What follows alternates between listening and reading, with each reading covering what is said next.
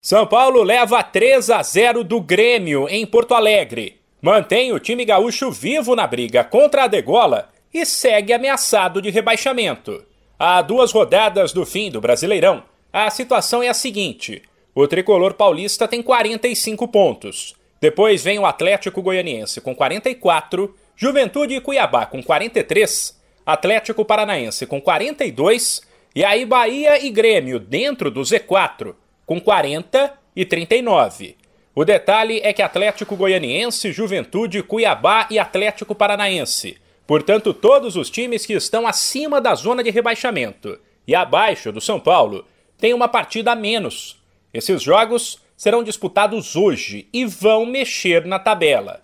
Ontem o técnico Rogério Ceni errou na escalação do São Paulo. Botou o melhor jogador do time nas últimas rodadas, Gabriel Sara, para atuar quase que como lateral direito, e o garoto sumiu, sem falar na postura do time, apático, passivo, enquanto o Grêmio subiu as linhas, pressionou e entrou em campo para uma final. Diogo Barbosa, Jonathan Robert e Thiago Santos balançaram as redes. Depois, Ceni admitiu uma atuação ruim do São Paulo, mas disse contar com o apoio do torcedor na segunda-feira no confronto direto em casa com o Juventude. Eu tenho certeza que o torcedor vai estar lá apoiando, como sempre.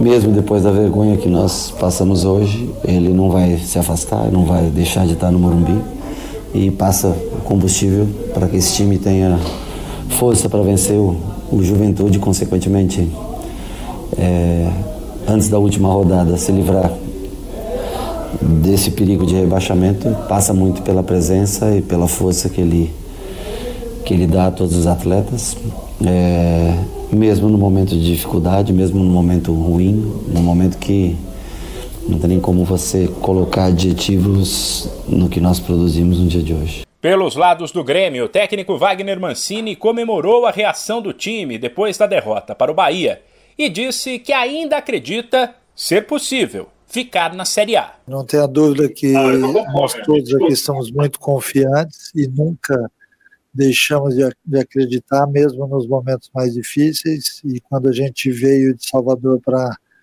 aqui para Porto Alegre novamente, a gente sentiu realmente aquela derrota.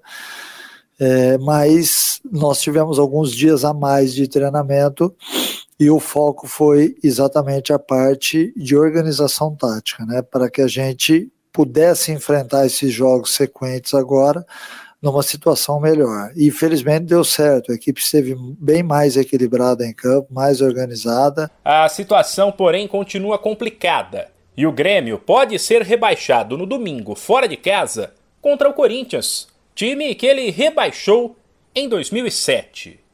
De São Paulo, Humberto Ferretti.